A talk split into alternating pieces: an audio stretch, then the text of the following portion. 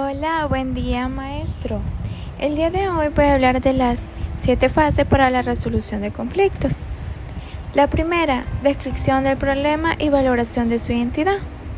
Dice que para solucionar el problema es necesario describir en papel la situación conflictiva que implica. Asimismo, se debe valorar el grado de incomodidad que genera. Bueno, en este caso voy a tomar el conflicto de una madre con sus hijos y la solución aquí sería de charlarnos. Y el segundo punto es la especificación del problema. Dice que se debe detallar los componentes de la situación y las respuestas ante ella. Bueno, en este caso, los componentes personales.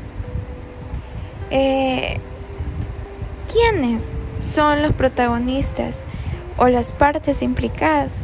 Bueno, los protagonistas serían la madre y los hijos. ¿Quiénes se ven afectados? Pues los hijos. ¿Y cómo perciben el conflicto? Pues obviamente no de la mejor manera. Eh, en el tercer punto, redefinición del problema. Implica ver el problema desde otro punto de vista diferente al personal. Dice que es indispensable buscar información objetiva y cambiar cualquier dato que no se relacione con la situación del problema. Bueno, aquí es como que la madre recapacita y, dice, ok, ya, ¿para qué seguir con este, esta pelea con mis hijos?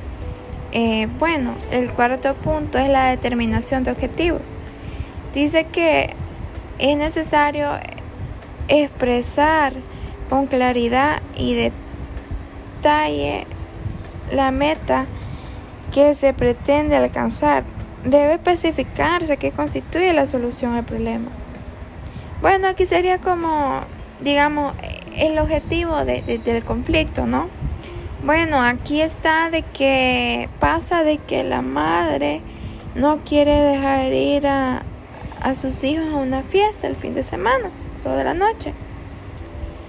Pero luego, en la búsqueda de alternativas, que es, el quinto punto, dice que para encontrar la solución ideal es necesario buscar diversas opciones. El objetivo es aportar muchas ideas y tomarlas en cuenta. Bueno, la alternativa que puede tomar la madre sería de que solo les deja a sus hijos dos horas ir a la fiesta, ¿no? Bueno, luego está el sexto punto, valoración de las soluciones y selección de las más adecuadas. La madre en este caso eh, tiene que seleccionar si deja ir a sus hijos a la fiesta toda la noche o solo por dos horas. Bueno, luego está la aplicación y evaluación de las respuestas, que es el séptimo punto.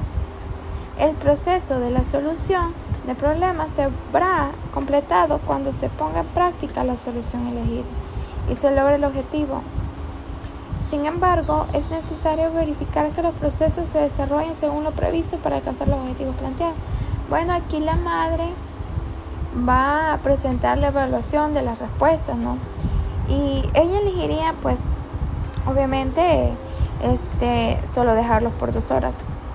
No, que vayan a la fiesta. Entonces, esa sería como la, la solución de este conflicto. Muchas gracias por su atención.